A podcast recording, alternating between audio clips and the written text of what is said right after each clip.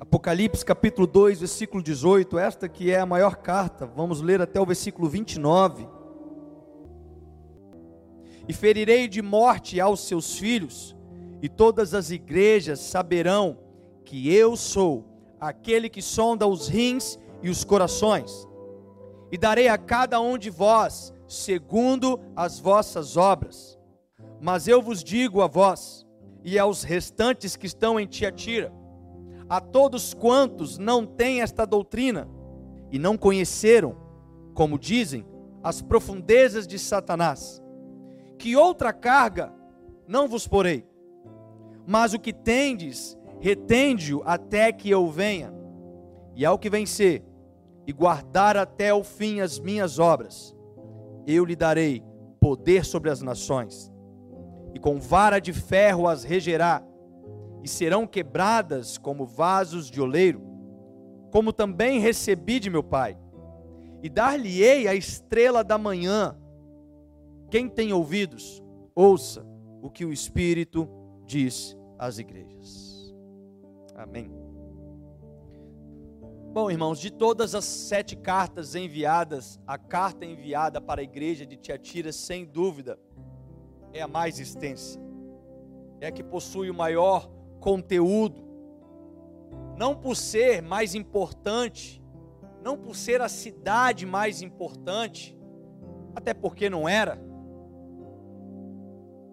Tiatira não tinha uma importância política, nem mesmo religiosa como as outras, mas Tiatira, ela tinha uma enorme importância comercial. Tiatira, que hoje está localizada na Turquia, em uma cidade chamada Akshar, a cidade branca, devido às suas grandes pedreiras de mármore que brilham nas montanhas da região.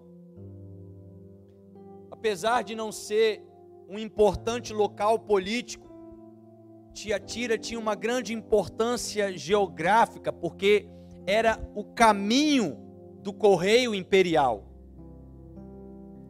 E por esse caminho transportava todo o intercâmbio comercial entre Europa e Ásia. E esse fator comercial fez Tiatira sediar importantes grêmios do comércio. Um deles, por exemplo, que era do comércio de púrpura, tinha como um dos seus representantes Lídia, que trabalhava lá em Filipos, representando Tiatira, conforme Atos 16, verso 14, nos mostra. E para ser um comerciante em Tiatira, era quase que obrigado fazer parte de um desses grêmios. O problema é que cada um desses grêmios possuíam as suas próprias divindades faziam as suas reuniões com banquetes a deuses e comidas sacrificadas a ídolos, sem contar com a grande quantidade de libertinagem que acontecia nestas reuniões. E essa realidade fazia com que os cristãos da igreja de Tiatira ficasse sempre dividido na seguinte questão: se manter no mercado de trabalho e na prosperidade financeira, ou participando dos grêmios com suas próprias divindades, ou se manter firme na fé e enfrentar, bem provavelmente, as dificuldades financeiras, porque quem não fazia parte de um grêmio tinha grandes dificuldades de romper comercialmente nas suas vendas. Então a questão era basicamente manter a consciência pura ou entrar no esquema. A questão era ser santo ou ser esperto. E dentro dessa cultura estava ali a igreja de Tiatira. Uma igreja forte, uma igreja crescente, mas em um cenário capitalista e de negociações a Deus. E é neste contexto que Jesus ele envia sua carta e como o padrão de todas as outras demais cartas, Jesus começa fazendo uma apresentação da sua forma glorificada. Ele diz: "E ao anjo de Tiatira escreve: Isto diz o Filho de Deus, que tem os olhos como chama de fogo e os pés como latão reluzente. Três pontos importantes são destacados nesta autoapresentação de Jesus, nesta revelação de Jesus. Ele começa destacando este primeiro ponto. Este é o Filho de Deus. Nós não estamos falando de uma carta convite de um dos presidentes dos grêmios daquela época. Nós não estamos falando de um cliente comercial que enviava uma carta e que talvez poderia pagar fortunas àqueles representantes comerciais, convidando talvez para uma festa de negócios. Mas Jesus se identifica como o Filho de Deus. E essa expressão em Apocalipse, ela é revelada apenas aqui na carta enviada para Tiatira. Apesar de ser uma expressão muito comum no Novo Testamento, em Apocalipse, somente esta igreja que tem esta afirmação. Aquele que escreve se auto-identifica como filho de Deus. É uma declaração que demonstra a divindade de Cristo. E isso revela, juntamente com a sua divindade e a sua autoridade, o reconhecimento da divindade de Jesus é a principal coluna da nossa fé. Lá em Mateus capítulo 16, no verso 16, após Pedro falar os que os outros pensavam quem Jesus era, Pedro vai afirmar: Tu és o Cristo, o Filho do Deus vivo. E este reconhecimento da parte de Pedro fez com que Jesus prometesse que ele seria então a pedra construída sobre a grande rocha que é Jesus, a primeira pedra de edificação da igreja. E onde que isso é importante no entendimento desta carta?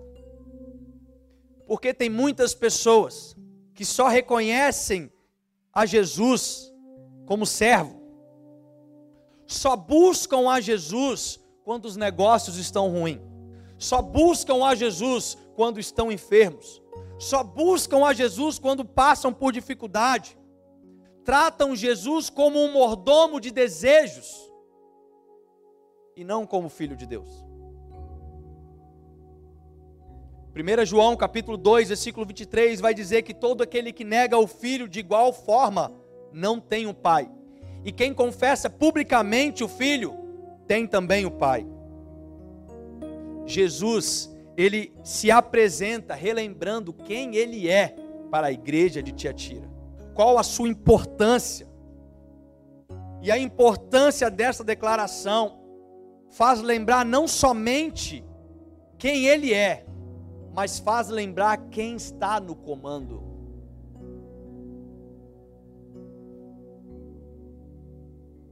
Quem está no comando não é quem paga mais.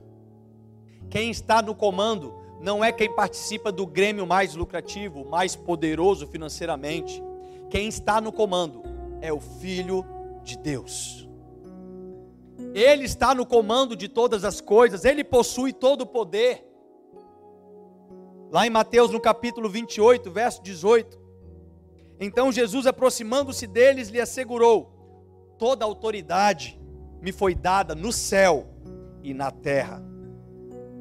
Em outras palavras, quem está falando aqui é o Filho de Deus, aquele que tem toda a autoridade no céu, aquele que tem toda a autoridade na terra, aquele que dá, aquele que tira, aquele que dá a vida e aquele que também toma a vida, aquele que abençoa financeiramente, mas se necessário, ele permite uma crise financeira.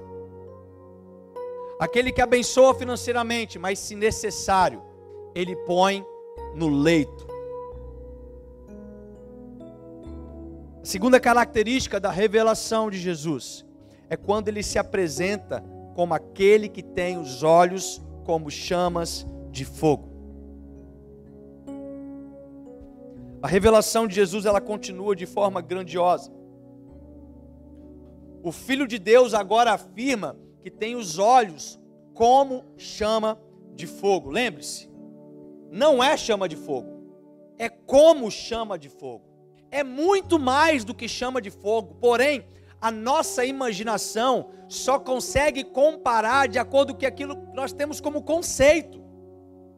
O que brilha, o que arde nos olhos de Jesus, é tão grandioso, é tão poderoso, que foge da nossa capacidade mental e interpretação e conceito. E aí, tanto João como o próprio Jesus, ele fala para que a gente possa entender: olha, é como chama de fogo. Nos olhos do Senhor possuem chamas de fogo. Isso mostra que o nosso Deus tem a percepção perfeita. Nada escapa dos olhos do Senhor, do juízo do Senhor. Os seus olhos são o instrumento que prova a todos os homens. Lá em Salmos 11, no verso 4, vai dizer que o Senhor está no seu santo templo. O Senhor tem o seu trono nos céus. Os seus olhos observam os seus olhos examinam os filhos do homem. Hebreus 4, versículo 13 vai dizer: Nada em toda a criação está oculta aos olhos de Deus. Tudo está descoberto e exposto diante dos olhos daquele a quem havemos de prestar contas. São olhos que destroem o erro Aquele que vive em uma vida de escravidão no pecado, deve se apavorar quando consegue pensar que olhar para o Senhor é entender que Ele é aquele que tem os olhos de fogo e nada pode ficar oculto diante dos olhos do Senhor. Aqueles que possuem uma vida de pecado precisam lembrar que o pecado é altamente inflamável diante dos olhos do Senhor. Se Deus olhar para o pecado, aquele pecado vai ser consumido diante dos olhos do Senhor. E é por isso que aqueles que ainda não se entregaram em fé ao Senhor Jesus se apavoram. É por isso que quando nós falamos de escatologia, da segunda vinda do Senhor, nós temos dois cenários. Nós temos aqueles que se alegram e anseiam por este momento, como nós, que constantemente aprendemos da palavra do Senhor e oramos dizendo: Maranata, ora vem, Senhor Jesus. Mas de outro lado, temos aqueles que se desesperam, pois sabem que o que está dentro deles é algo que é altamente inflamável diante dos olhos do Senhor, e eles serão totalmente consumidos por este olhar. Nada fica oculto, nada consegue fugir a tempo. Mas para os que vivem em um caminho de santidade, estes olhos de fogo têm uma outra representação. Na verdade, para nós que caminhamos em uma vida de santidade, o que nós mais queremos é olhar para os olhos do Senhor Jesus ardente de fogo. Porque em 2 Crônica, capítulo 16, verso 9, vai dizer: Pois os olhos do Senhor estão atentos sobre toda a terra para fortalecer aqueles que lhe dedicam totalmente a ação. Olhar nos olhos de Jesus para os que caminham na transformação da vida em santidade é ser encorajado, é ser purificado, é ser santificado cada vez mais. É como o fogo do ourives, que traz ainda mais pureza ao ouro que está em contato com aquele fogo. Assim nós somos diante dos olhos do Senhor Jesus. Como diz o salmista no capítulo 17, verso 8: Protege-me como a menina dos teus olhos. E em terceiro lugar, Jesus se apresenta dizendo: aquele que tem os pés como latão reluzente em uma ordem colocada, Jesus ele se apresenta dizendo: quem é o Filho de Deus, o que enxerga tudo e aonde vai manifestar o seu domínio. Esta seria uma ordem. Olha, este é quem eu sou, isto é o que eu enxergo, e agora eu estou falando aonde eu vou manifestar o meu domínio. Pés como latão, latão reluzente. Este é o símbolo que simboliza poder e autoridade sobre as nações. Hebreus capítulo 2, versículo 8. Todas as coisas sujeitastes debaixo dos teus pés. Ora, ao lhe sujeitar todas as coisas, nada deixou fora do seu domínio. De igual modo, Efésios 1, versículo 20 e 21. Ele exerceu esse poder em Cristo, ressuscitando-o dentre os mortos e fazendo-o sentar à sua direita nas regiões celestiais, acima de todo principado, potestade, poder, domínio e de todo nome que se possa mencionar, não só no presente século, mas também no vindouro, e sujeitou todas as coisas debaixo dos pés de Cristo. E para ser o cabeça sobre todas as coisas, o deu à igreja. Estes são os pés que vão pisar as nações e governar todos os povos. Veja, não são mais os pés furados na cruz. São pés que simbolizam o poder de pisar em todas as nações são pés que brilham como latão reluzente. Se olhar para os pés de Jesus, você verá brilho. Se você olhar para os teus olhos, você vai ver o fogo consumidor. Este é o Filho de Deus. Este é o nosso Senhor Jesus. E este é aquele que escreve a carta para a sua igreja. Depois de fazer a tua autoapresentação de forma gloriosa, Jesus ele parte para a segunda parte da carta, os elogios. Ele vai dizer: Eu conheço as tuas obras e o teu amor, e o teu serviço, e a tua fé, e a tua paciência, e que as tuas últimas obras são mais numerosas do que as primeiras. Quantos elogios incríveis a igreja de Tiatira recebeu uma igreja que ama, uma igreja que serve, uma igreja que possui paciência, uma igreja que possui perseverança e que a cada dia passa a possuir obras mais numerosas do que as tuas primeiras obras. Isso mostra que a igreja de Tiatira estava crescendo dia após dia. Era uma igreja em crescimento, uma igreja ativa, novas pessoas chegavam todos os dias a esta igreja.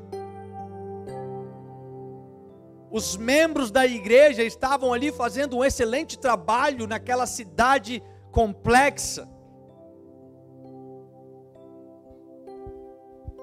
John Stott comenta que Tiatira não apenas rivalizava com Éfeso nas atividades do serviço cristão, como também demonstrou o amor que faltava em Éfeso preservou a fé que estava em perigo em Pérgamo, compartilhava com Esmirna a virtude da resistência e da paciência na tribulação. Ela possuía a maior virtude de todas, o amor. A igreja de Tiatira tinha uma agenda cheia passava por provas com firmeza. Mas mesmo diante de todos estes elogios, dentro da mesma igreja possuía três grupos de pessoas distintos: os que eram fiéis, os que toleravam o pecado e os que viviam no pecado. Presta bem atenção, irmãos. Uma igreja cheia não simboliza uma igreja verdadeira. Eu vou repetir: uma igreja cheia não simboliza uma igreja verdadeira.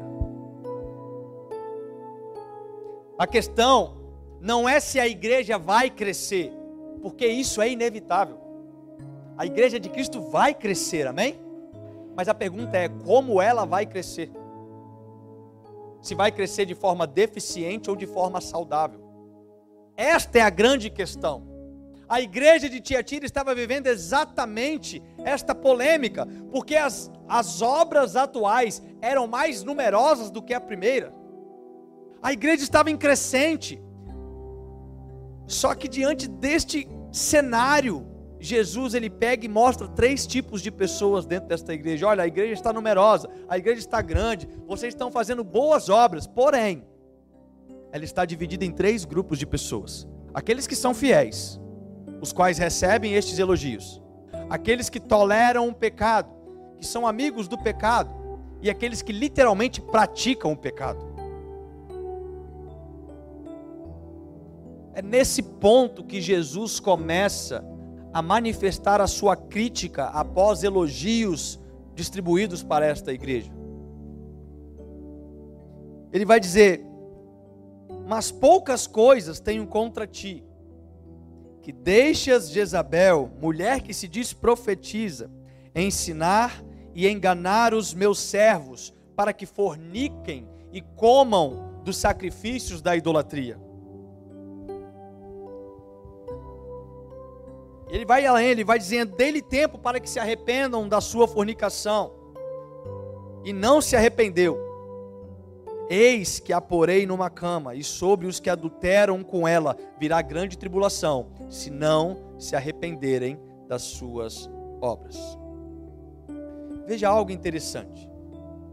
Antes de Jesus reprovar a profetisa, que era uma falsa profetisa, ele reprova a igreja. A grande, tática, a grande tática que Satanás utiliza no meio da igreja, contra a igreja, é a erosão, irmãos. Tiatira estava sendo reprovada por ser tolerante com um falso ensino. Satanás, ele não vai chegar explodindo uma bomba na igreja, porque ele sabe que as portas do inferno não podem prevalecer contra a igreja. E por causa disso, ele começou a utilizar outras táticas. Nós vimos isso na igreja de Pérgamo na semana passada. De igual modo, nós vemos a igreja de Tiatira sofrer com situações similares. De igual modo, nós vemos a igreja dos dias atuais sofrer com situações similares. O processo de erosão esse falso ensino que era colocado ali vinha com atitudes que eu quero classificar como essa erosão de Satanás contra a igreja. E o que, que seria essa erosão? São pequenas táticas e duradouras, porém perceptíveis ao nosso dia a dia, mas que com o decorrer do tempo vão causar um grande estrago no meio da igreja e talvez tudo possa te desmoronar se esta erosão for tomando conta dos pilares que sustentam a igreja.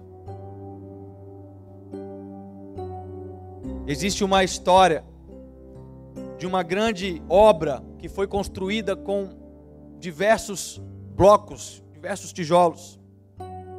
Eram tantos blocos que eram impossíveis de ser contabilizados e aquela obra foi finalizada e funcionou como um centro cultural durante muito tempo, e as pessoas visitavam aquilo, até que em um determinado momento acabou-se as atividades e aquele prédio ficou abandonado.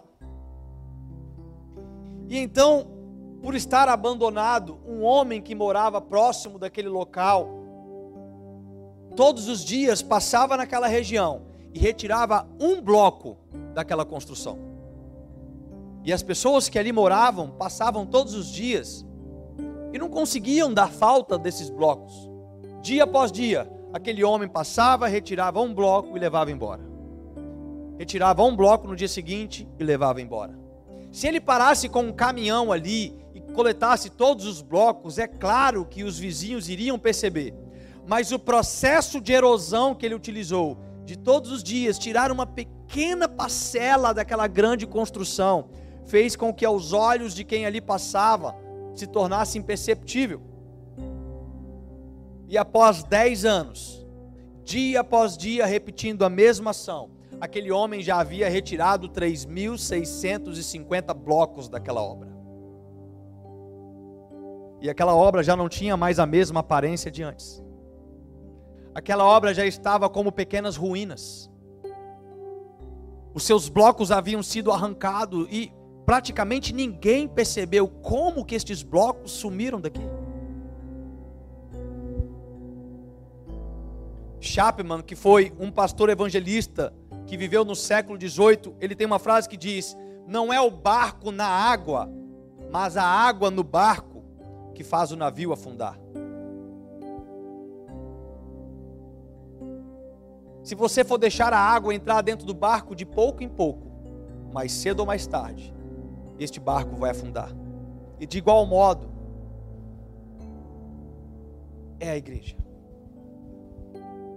Não é a igreja no mundo que é o problema, mas é o mundo entrando dentro da igreja de pouco em pouco, que vai transformar este processo de erosão.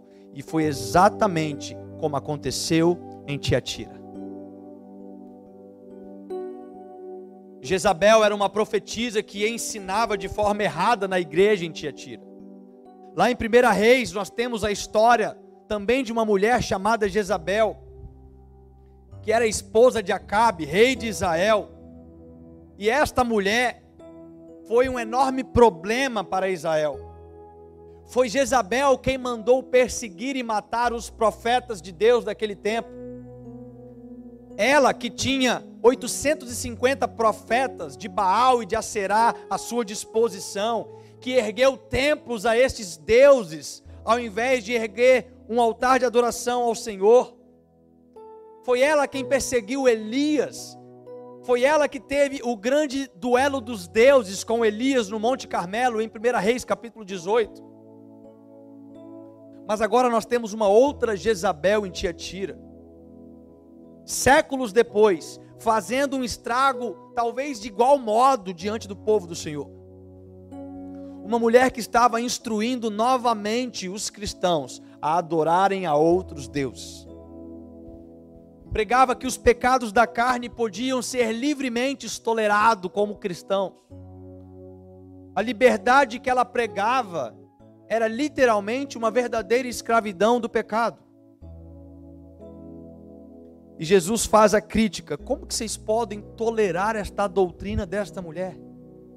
Como que vocês podem aceitar esta doutrina? Como que vocês podem praticar esta doutrina? Jezabel era assassina de profetas. Isto nos mostra que a falsa doutrina na igreja é aquela que de pouco em pouco vai corrompendo os profetas de Deus, vai minando homens que em um determinado momento até têm o seu coração voltado para Deus, mas que diante de falsos ensinamentos que vão sendo colocados dentro da igreja, falsas doutrinas que visam lucros, falsas doutrinas que visam status, estes homens vão, estes homens vão morrendo, vão aceitando, vão tolerando para pregar aquilo que talvez é mais lucrativo, ao invés de pregar aquilo que confronta. Lembre-se, uma igreja cheia não é sinônimo de uma igreja verdadeira. É muito fácil encher de gente uma igreja quando os fiéis vêm para serem entretidos quando os fiéis vêm para serem é, é, animados.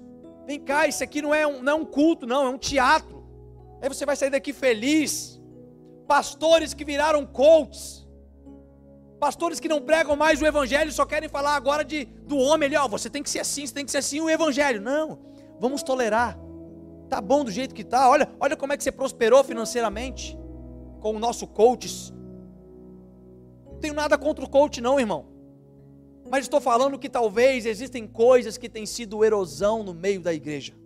Quantos homens de Deus que deixaram de pregar o evangelho para se transformar em coach e viram que o coach é mais lucrativo do que o evangelho e largaram de lado a palavra do Senhor.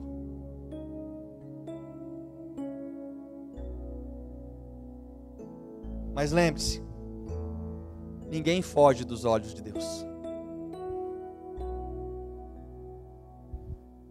Jesus traz agora uma consequência. Ele vai dizer: E dei-lhe tempo para que se arrependesse da sua fornicação, e não se arrependeu. Eis que a porei numa cama, e sobre os que adulteram com ela virá grande tribulação, se não se arrependerem das suas obras.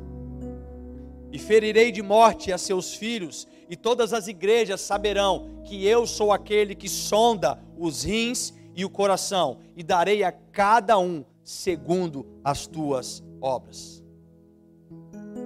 Irmãos, Deus nunca vem com juízo sem antes permitir a misericórdia. Nosso Deus é um Deus misericordioso. Ele disse: Eu dei tempo para se arrepender. Deus não tem prazer, irmãos, na morte do ímpio. Deus não tem prazer no sofrimento das pessoas. Deus não quer que ninguém se perca. Porém, a disciplina também é uma manifestação do amor de Deus, porque Ele corrige os filhos que Ele ama.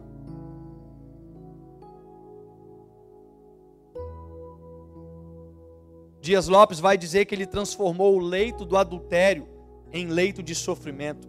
Ele transformou o leito da prostituição em leito de doença terminal. Ele fala que transformou o prazer do pecado no chicote da disciplina. O que Deus está fazendo é usar de todos os recursos possíveis para levar o faltoso ao arrependimento. E ainda assim, a palavra diz que Jezabel não quis se arrepender. Isso gera para ela uma doença que levará não somente ela, mas todos os seus seguidores. Este que com ela se adulterava, não necessariamente significa uma um, um adultério físico, mas também significa um adultério espiritual, porque a palavra adulterar é mudar a originalidade daquilo. E quando nós temos a originalidade de adorar a um só Deus, e aqueles cristãos daquele tempo começam a adorar através de Jezabel outros deuses, como a Baal, como Balaão, outros deuses que eram mais interessantes nos grêmios porque traziam recursos financeiros, eles estavam adulterando contra o Deus de Israel. E esse é o pecado que traz o seu salário. Romanos 6, 23 vai dizer que o salário do pecado é a morte, mas o dom gratuito de Deus é a vida eterna.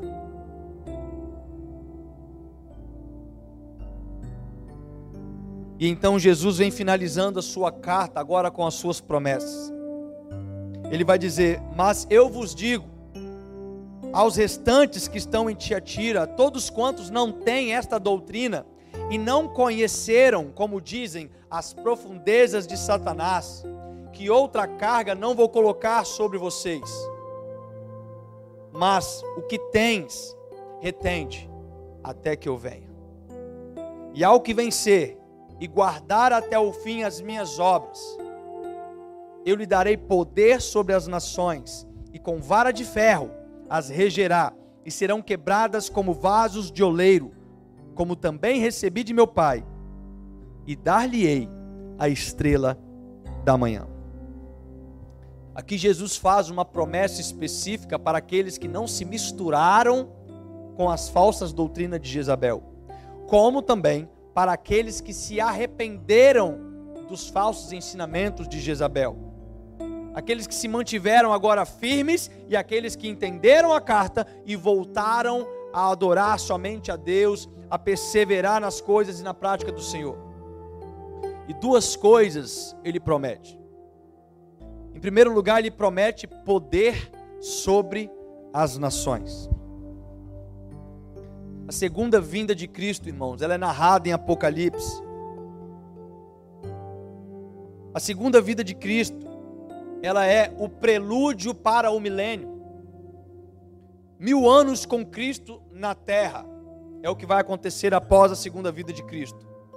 Isso não será uma vida, talvez como muitos imaginam, ah, eu vou estar com as minhas batas batismais brancas e vou ficar lá dizendo 24 horas por dia: Santo, Santo, Santo é o Senhor dos exércitos. Não, irmãos. Estaremos mil anos com o Senhor nesta terra, restaurando toda a terra juntamente com Ele. E para alguns, Ele vai dar poder para governar as nações.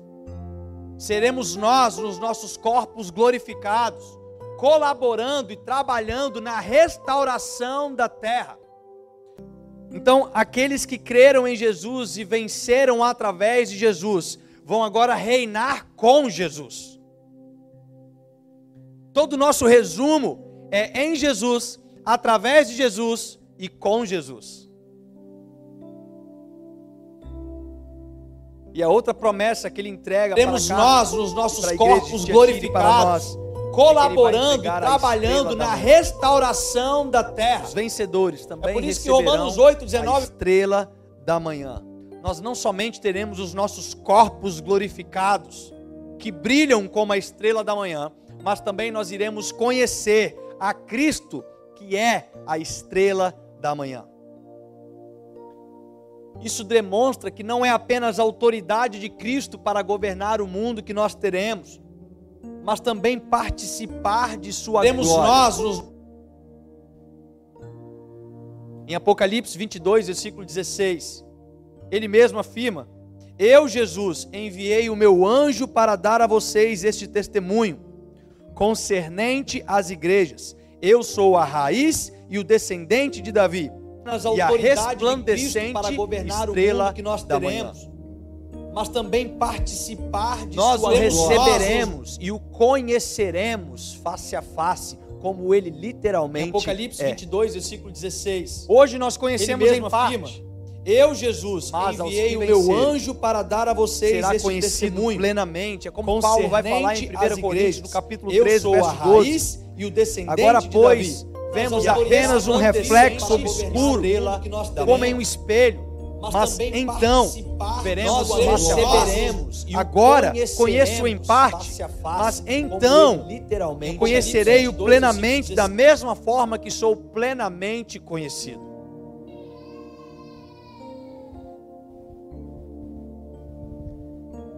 Que Deus seja louvado. E que esta carta enviada dois mil anos atrás, que ainda é tão viva, ainda é tão poderosa, para conhecerei trazer plenamente da e mesma encorajamento forma que para a igreja, plenamente possa sondar conhecido. os nossos corações de igual modo hoje. Que possamos lembrar que nós não temos este ditado, não é sobre ser esperto ou santo. Nós não somos daqueles que trabalham no mercado de trabalho sonegando impostos. Nós não somos daqueles que se aproveitam de oportunidades de corrupção para ganhar dinheiro, mas nós somos aqueles que são fiéis ao nome de Jesus. Que testemunham uma vida, podemos enfrentar dificuldades, mas nós continuaremos proclamando a verdade da palavra, não nos corrompendo em questões financeiras, não nos co- nos corrompendo em corrupções econômicas, sociais, como aqueles que se encontram com os olhos do Senhor Jesus como chamas de fogo e são refinados em uma vida de santidade e encorajamento.